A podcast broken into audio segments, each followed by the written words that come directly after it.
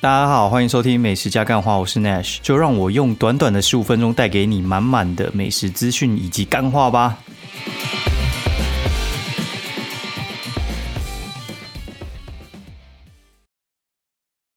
Hello，大家好，欢迎收听美食加干话第三季的第七十集，我是内勋。然后抱歉稍微晚了一点，其实就是晚了一天啦，因为这次比较临时决定要回高雄一趟哦，原本。中秋这种年假的话，其实我是除了过年，我应该是不太可能会回高雄啊。因为我通常都是要玩的话，会挑不是年假的时候出去玩，因为这个时候出去玩的话，基本上旅游品质不好，然后人多，然后房间贵，然后玩什么都挤。对，但是这次的话，就我老婆身体不舒服，然后所以的话就是早上的时候，应该那天是星期五嘛，上星期五早上的时候，我就带小朋友出去，然后。吃吃喝喝拉拉之类的，然后我就在想说，哎，那这样的话，就后面几天北部往往会下雨，然后我想说，哎，如果在北部下雨的话，他身体不舒服，然后我还要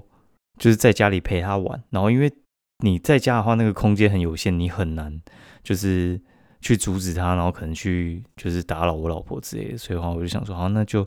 带他回高雄好了。那我这边查那个高铁票的时间，我真的觉得也还蛮好笑，就是。高铁票的时间呢？星期五那天是中秋连假的第一天嘛？他到下午大概四五点才有才有那个座位，然后我觉得有点怎么讲？我觉得那个就算有座位，也不是那种就是直达，可能是什么两个多小时之类的。然后我就想说，好，那那来搭那个今哎来搭那个商务舱，因为我之前其实就有搭过商务舱，我想说，哎，其实老实讲，真的没有贵多少。哦，然后空间稍微大一点，但因为廉价的时候，其实很多人会站到那种就是座位走道里面去，哦，就是还蛮卡的。哦，然后所以话，你带小孩也不太适合去匆匆看自由座，而且我觉得我个人是基本上不买自由座，因为我觉得那个钱真的是差一点点而已。然后，呃，有时候会有一些人来人往之类，而且你上车的地点因为。就是从台北变成南港是第一站之后呢，就很难很容，应该说不太容易抢到比较好的那个座位哦。所以话，我觉得偏困难，所以我就想啊，那就买商务舱。那它会有一个状况，因为我太晚买，所以话就是星期五的下午哦，大概四五点的时候才回去哦。然后就是因为有刷到票，大概四点半坐车，然后大概呃。六点多到高雄，然后回来的时候呢，因为完全刷不到星期天的票，因为刷得到的话也是那种星期天中午之前的，那我就觉得太早了。那我就想说，好，那算了，就是星期一一早再回来。哦，因为就是一早回来，我就直接把它丢去幼儿园，然后就回家，然后继续我星期一的行程，其实是 OK 的。但星期一的话也要挑时间，因为你要算一下，就是你到台北的时间其实不能太早。我原本有刷一班，就是可能到台北，可能就是八点半九点。其实那个时候上班族还没完全进到公司，就是我觉得八点半大概是最挤的时候。八点可能还好，我觉得八点半超挤。然后那个时候车少，然后叫车又贵，然后如果又遇到台北的天气不好的时候，那就更难叫车了。所以就后来改一改，就改成大概九点半左右再到。然后九点半左右到台北。叫车也蛮顺利的，因为到台北的时候，其实那个时候有下雨，但一点点。然后送完他去学校之后，然后到家一进房间就开始暴雨。然后这几天的雨就是不是说这几天啊，这几天我不在。然后就是今天的雨就是下下停停，然后大大小小，然后没有逻辑的来下。通常是下完雨，就是可能会慢慢趋缓啊之类的。但台风的雨是跟风是没什么逻辑性的，它就是。想吹就吹啊，想下就下，然后忽大忽小，你很难掌握了。应该是到星期三才会比较好一点吧。好，那我们就拭目以待。然后这次回去的话，其实另外一个收获就是因为刚好这次是我妈生日，然后其实很久很久没有就是帮她过生日，因为我们家其实没有那么爱过生日啊。就是诶，如果遇到就过一下，不太会什么，就是哦生日要特别回去一趟。那这次就是回去一下，然后买个蛋糕。庆生一下，然后我觉得感受一下老人的开心，我觉得也不错，因为就是小朋友有在，然后然后那个三代同堂，就是一起庆生，是还蛮有趣的啊。我就觉得说有时候年纪大，你就觉得说，哎，这种这种事情就是每过一次少一次，你就久你就有这种感觉。以前还还不太会有嘛，以前就是，哎，呃，有时候也可能没那么没那么想要回家，然后连假可能想出去玩啊什么之类的。久了，你就会觉得说，哎，就是见一次少一次，所以话就是能能多陪伴就多陪伴吧。好，那我刚才也在看那个中国新说唱的巅峰对决，然后然后我觉得，哎，这一季终于演完了，然后我就觉得很很卡，因为原本是在原本是在那个什么，就是中国新说唱，其实我每从最最开始我就有在追，然后很卡，是因为 因为那个爱奇艺的话，其实那个会员。蛮卡的，就是他可能十二点，哎，星期六十二点半，哎，十二点半，然后会上正片，然后如果你不是会员的话，你你可能就是得什么星期天八点看，然后他还不是一次把所有的集数都放出来，然后可能你星期天看一看，然后星期一到某某个时间才能看，就觉得很很尴尬，对啊，然后看完就哎，终于也算是画上一个段落吧。其实我还蛮我还蛮喜欢看那个什么老舍节目的，因为我自己。我从很久之前就喜欢老舍，就是热狗刚出道的时候，就他一开始第一片卖什么一百四十九专辑的时候，我就还蛮喜欢的。对，然后看到现在，我会觉得说，哎，那种时代也在过啊，你知道吗？就是跟，就是你你看家人，就是这次的时候回去的时候，然后那个小朋友就把过去的那个什么相簿敲出来，哦，可能快二十几年前，然后可能一起出国，然后那个。那个整个在翻相本的时候，那个味道都都跑出来，你知道吗？就是因为你在翻的时候，然后它也不是有灰尘，因为是放在柜子里，不是有灰尘，就是你一个东西，它可能久了会有点稍微受潮，然后会有一个那个也不是霉味，就是一个很旧的味道跑出来，然后还打个喷嚏，然后看一看就觉得说哇，真的是很久之前，然后可能去什么澳洲啊，然后还摸袋鼠还是什么之类的，我觉得很多很多事情其实。嗯，时间在过啊，自己就想办法去制造回忆，然后我觉得也还不错。人生，人生大概就是这样吧。哦，讲有点扯远了。哦，那这一周的话，其实哦，这一周真的是南奔北跑。就是星期一的时候，我是去嘉义一趟。那去嘉义一趟是以前我们在北京的同学他们他们回来了哦，然后回来我就觉得其实还蛮蛮感慨的，因为。他是我以前十年前在北京的同学，然后他跑去考美国医师执照哦，但是考美国医师执照其实也还不能回台湾，因为台湾的学历是会追溯到就是大学那个时候念的科系这样子。然后他，哎，我觉得考美国医师执照其实还蛮困难的，然后我就听他讲那个过程。因为考完那个 Step One、Step Two，其实因为他们有分三阶段，第一阶段、第二阶段，然后第三阶段的话就是去投履历之类的。然后他说他投两百五十家，然后两百五十家，其中寄一封履历过去，就是你发那个履历要五十美金，所以他两百五十家其实花大概我算一算，大概是花了大概三十七万，光投履历两百五十家得到八次面试机会，然后就中了其中一间。然后他的那个 Kentucky 那边就是肯塔基，就是比较偏南南方啊，对，在那边那个就是一个大学城里面工作这样子。然后我觉得说，哎，其实还蛮不容易的。然后不容易是因为，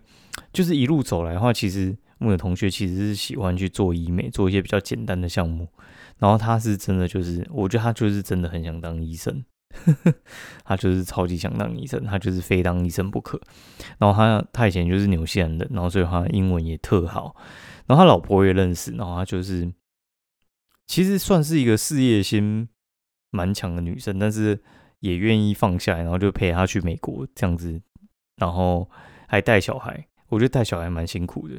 就是他一个人在美国，因为你说要请保姆那种，有有保姆，但是不好请。对，然后有幼儿园，然后也不好进，对，所以的话就是他他综合评估下来就是自己带，然后小朋友也两岁，然后我就觉得哎，真的是蛮累的。然后我们我们那天聊天聊很久，哎，大概是从就是中午大概聊了两个小时，然后他小朋友回去睡觉，然后晚上再出来再聊两个小时，然后四四个小时一下就过了，因为我就觉得说其实那也算是还蛮久没见面，就我跟他老婆大概三年没见，然后跟跟我那同学大概是十年没见，就是其实你会知道对方消息，但是你就觉得说，哎，有时候那个时间就是过过得特别快，就是有时候像我这次去写嘉义的时候，我也觉得说，哎，我去更新那个嘉义的史记嘛，然后就发现，哎，这家店居然是我三年前去吃的，真的是很很久很久很久之前，对，然后。你就觉得说，哎，自己之前的文笔，然后还有照片，然后跟跟现在有一些不一样的变化跟进步。我觉得大多是进步了。然后我觉得图片进步，然后文字变比较退化，就是你很难，就是有点像是写一写一篇文章就把你掏空这样子。你就就有点像是，我现在觉得我比较像是交代，把它交代完，然后把我想讲的事情用很很轻松的口吻去。把它说完，然后我很难再去想一些很很那个什么复杂的关键词去去讲述它，因为我觉得那个是花心思、花心力的。然后如果说你要每一篇都这样燃烧出去，我觉得是很困难，而且是很不容易的。所以我就带几个徒弟，我就觉得哦，你要看那个写文，就觉得说我以前可以这样写，但是我我觉得我现在真的是没有办法。我觉得那个完全就是燃烧自己。然后我觉得。现在反倒觉得是图片重要，然后那些过去的热情啊，或者是文字叙述，它其实是可以可以去仿造出来的。对，就是你可能呃久了你就知道说牛小排的口感该怎么写。对，然后如果说你真的觉得它特别差，你就再再修饰一下。大概对我来讲，大概就是这样子，就是口感是一个经验值而已。对，然后好。就星期一的时候，我就去去嘉义嘛，然后星期二的时候就一早我就坐车去丰原跟我朋友会合，那我们就开始拍 YouTube，对，然后拍一拍就是吃吃一次喝一喝，然后我们这还是选去清水。那清水其实我老实讲，去了这么多次，我还是觉得有很多地方没有去完，有些是真的是太久之前去了，因为那一些，呃，我我这样说哈，就是全职你比较有办法去安排你自己的时间，然后。我到全职不过三年时间，所以话其实第一年还是我觉得还在摸索，然后第二年的话，我觉得就是直线上升，然后第三年我才试着在分配自己的时间，因为过去的话，因为我业配价钱其实可能就没有收到这么高，所以话找你的人会很多，那你工作可能就填满，可能每一个平日，然后你很难去享受你你到底现在是要往哪个方向前进。然后直到现在，我就觉得好，那现在的量大概是我很喜欢的量，大概我一个月我大概就接个呃五六篇叶配好了，然后剩下我全部是靠非叶配的那个谷歌广告的钱在撑，所以我觉得这个比例是还蛮健康的，就是有主动收入跟被动收入啊，就是有人找你写，然后还有就是有人看你文章的话，你就有钱拿。其实我我觉得我是很想进化到完全零叶配，但我觉得。有好有坏，我觉得不用。我觉得大概控制在现在的量是我觉得很舒服的量。那我可以去控制，就是我我想做。其实我现在就是想做两个专题，一个是清水的专题，台中清水那边我想要去主攻，因为我还蛮喜欢那个地方，我觉得那边的东西特别好吃，很合我胃口啊。因为我这其实原本有想说是不是要去大甲，但是我后来觉得还算了。就是我我觉得我想要熟悉的地方，我都还没有挖很深。然后你叫我再去那个地方，我就觉得哎，好像没那么合适。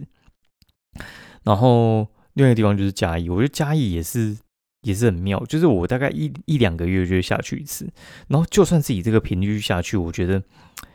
那个火鸡肉饭的该怎么说，就是呃，他们其实还是有新店开，然后也是会有也是会有一些旧店旧店，你需要去。呃，回顾一下它的口感，所以它它变强，或者是它菜单有一些更动之类，你会想要去了解一下。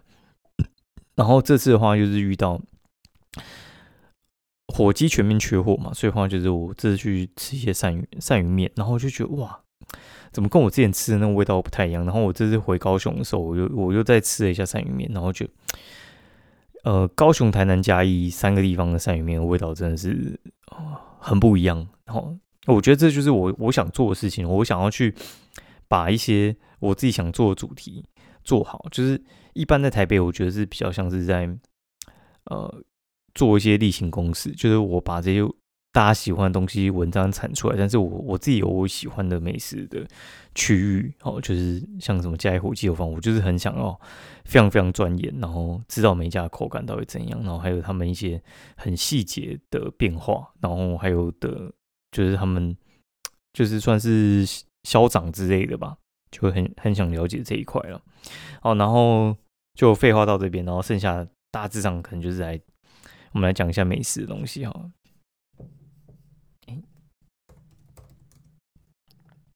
好那我先从嘉义嘉义这边开始讲好了，就是我我其实一开始去的时候，我是有列一些我我想要吃的东西啊，然后但是有些店他们因为我星期一去的话，嘉义的店大家智障很喜欢休星期一跟星期三，星期一跟星期三，所以话我通常我通常去就是一二三四，我我不会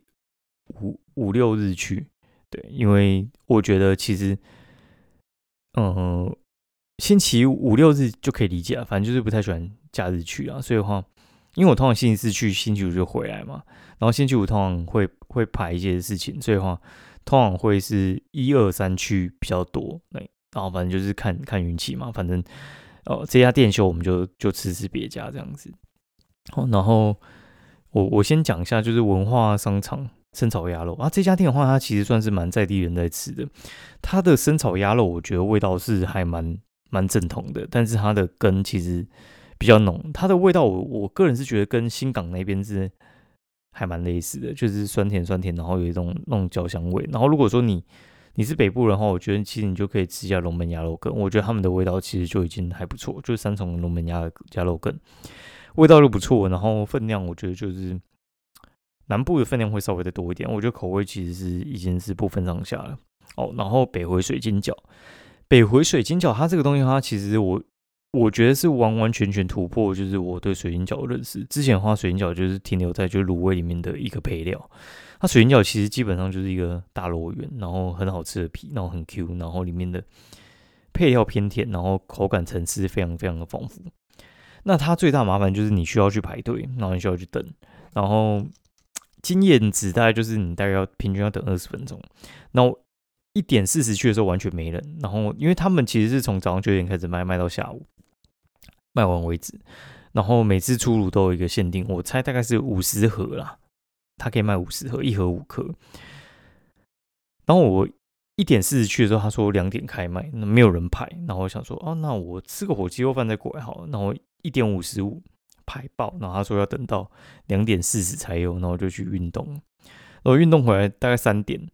然后还是觉得想要吃，然后他说三点二十就有，那我就不是排第一，我大概排队伍中间了，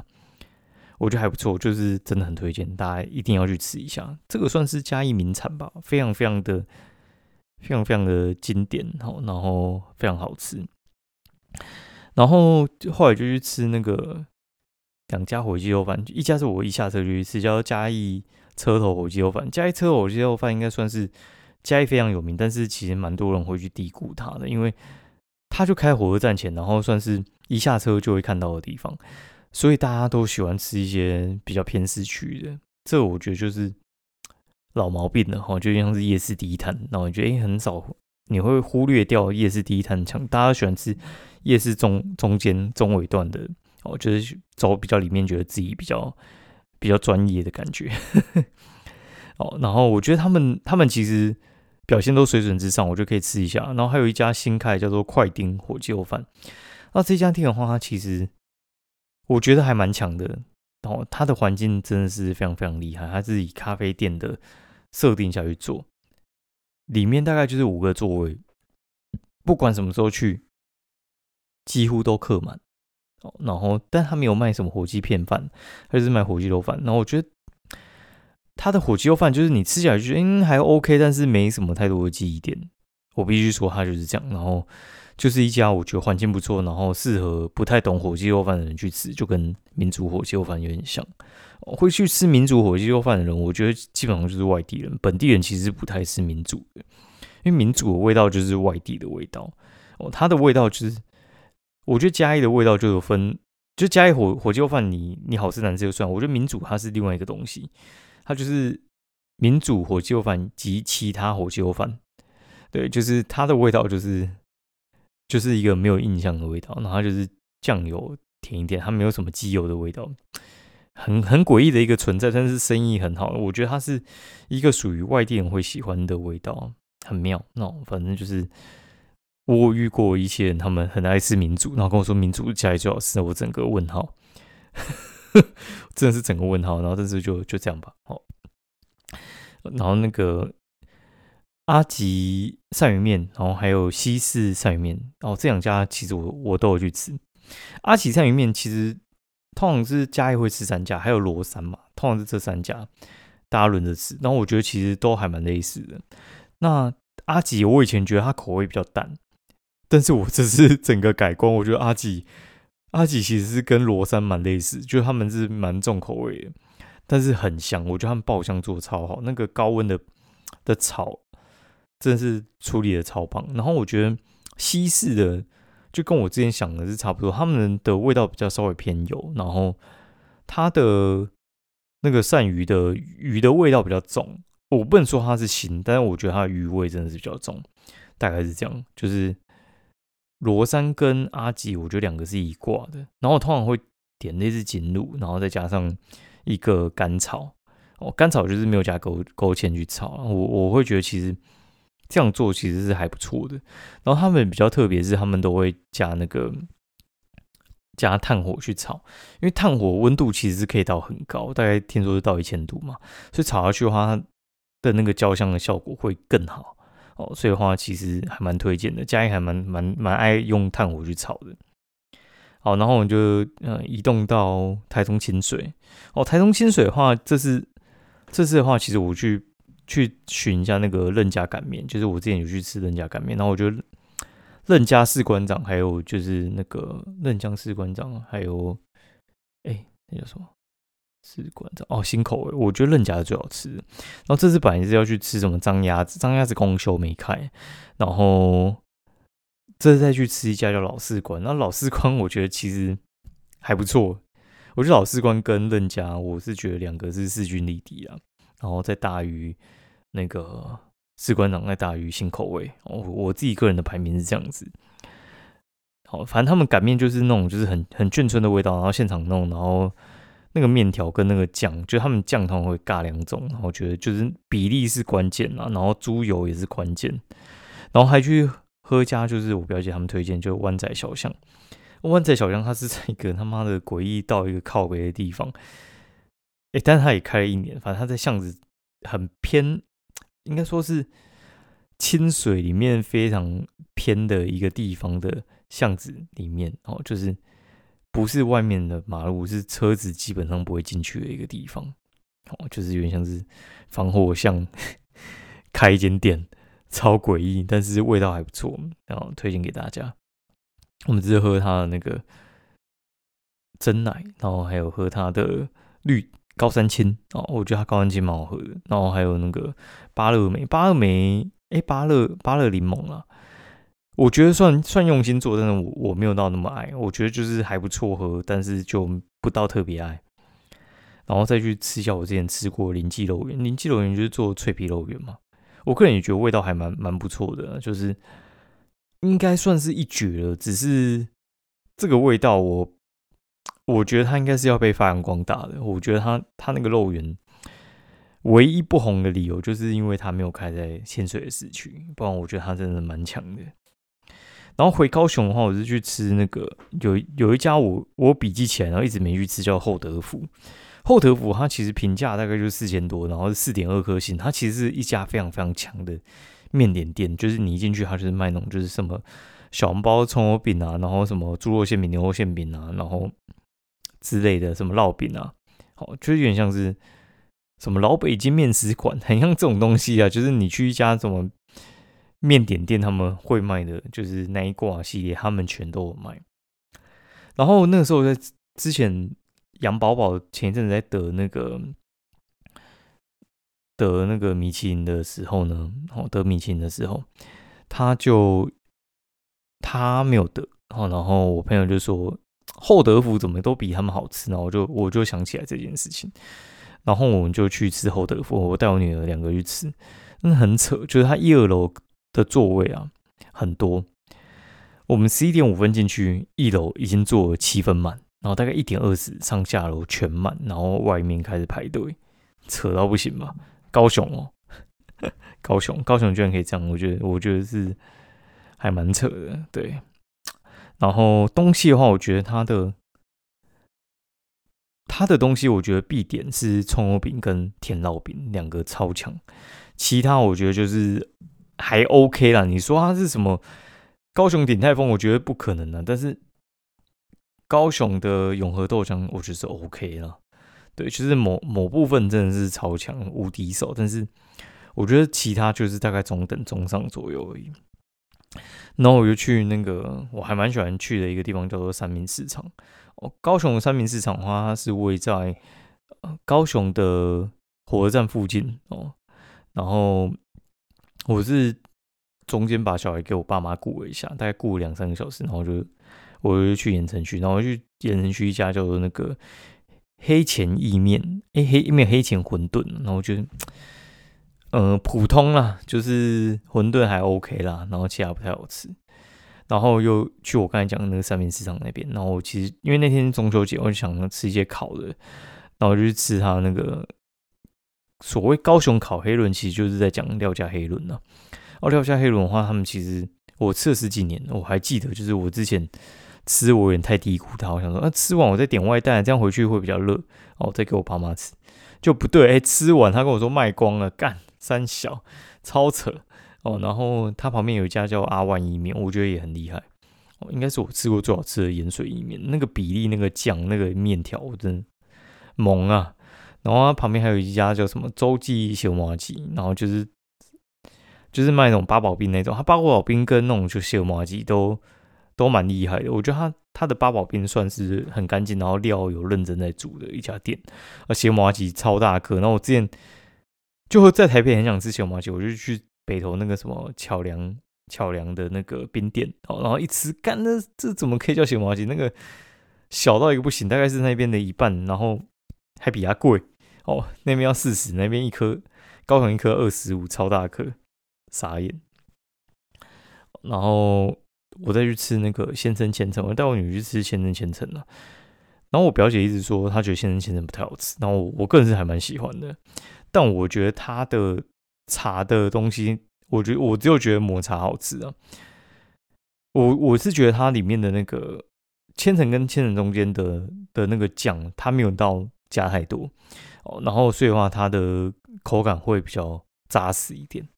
然后像之前在台北吃皮皮的时候，皮皮就是酱比较多，所以话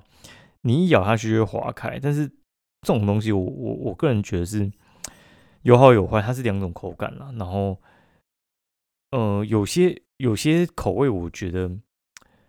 滑起来比较好吃，有些东西我觉得它偏干比较好吃。我觉得这就是各家掌握。我觉得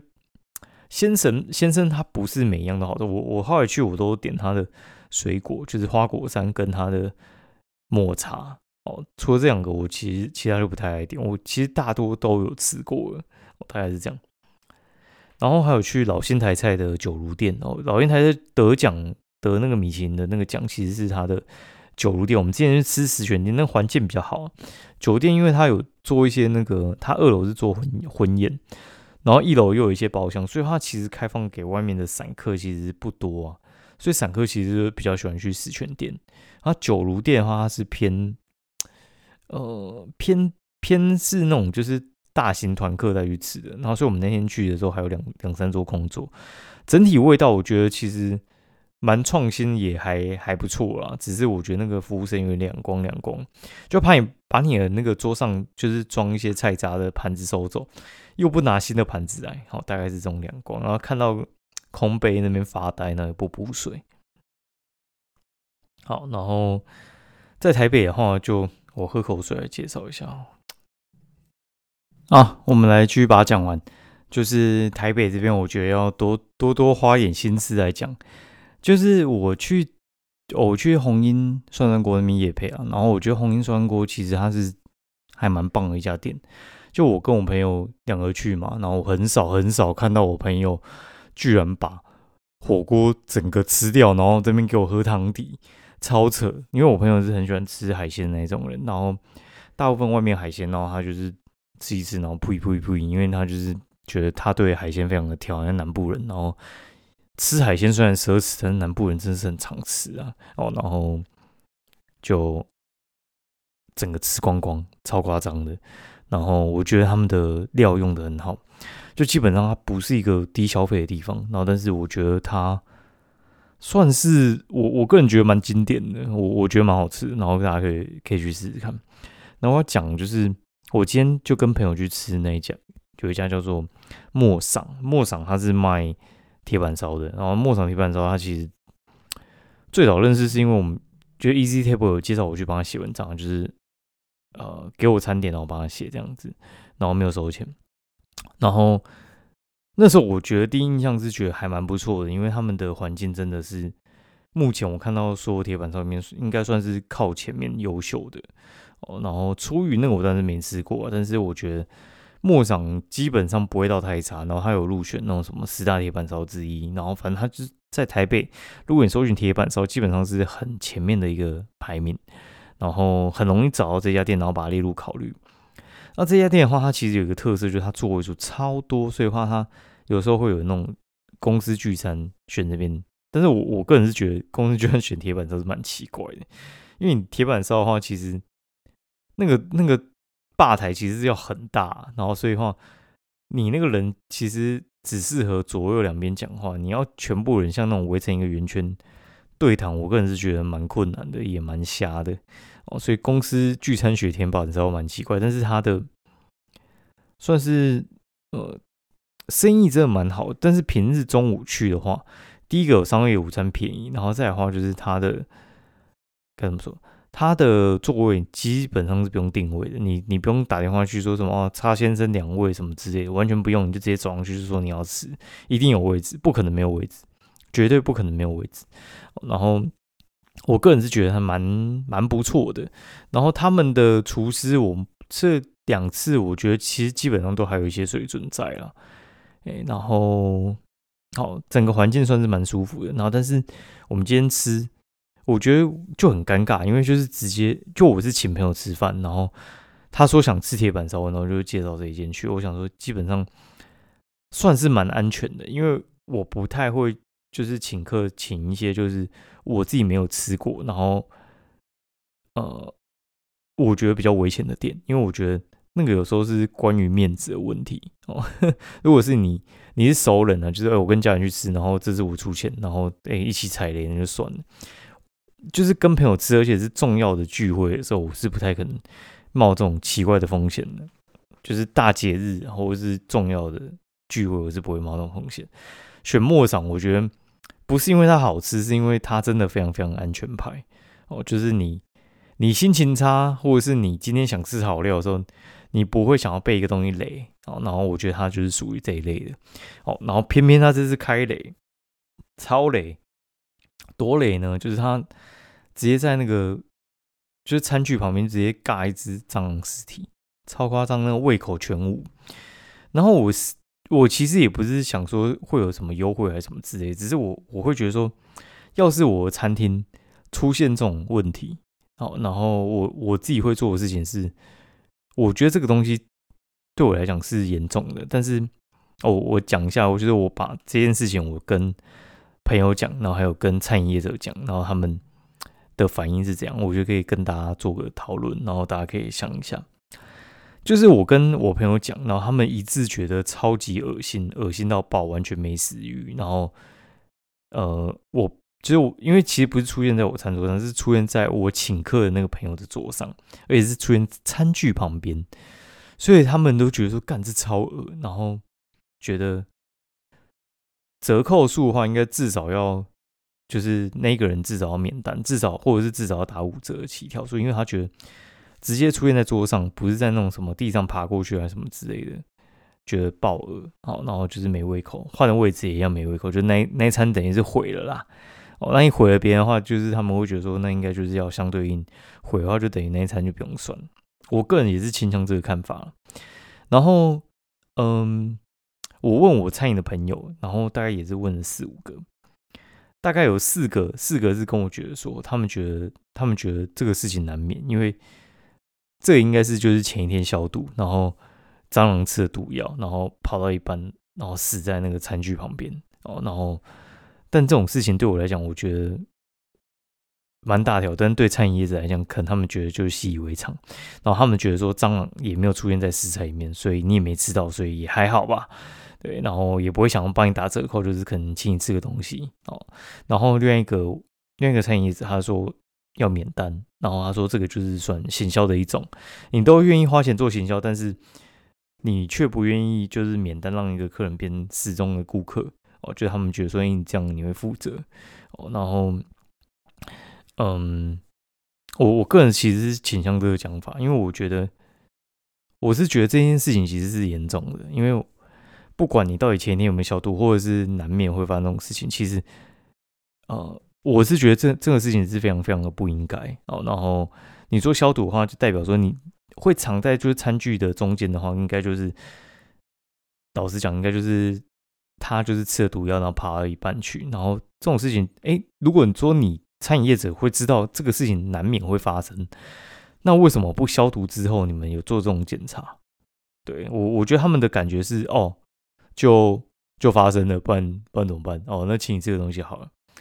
我觉得其实是应该要蛮诚挚的道歉。然后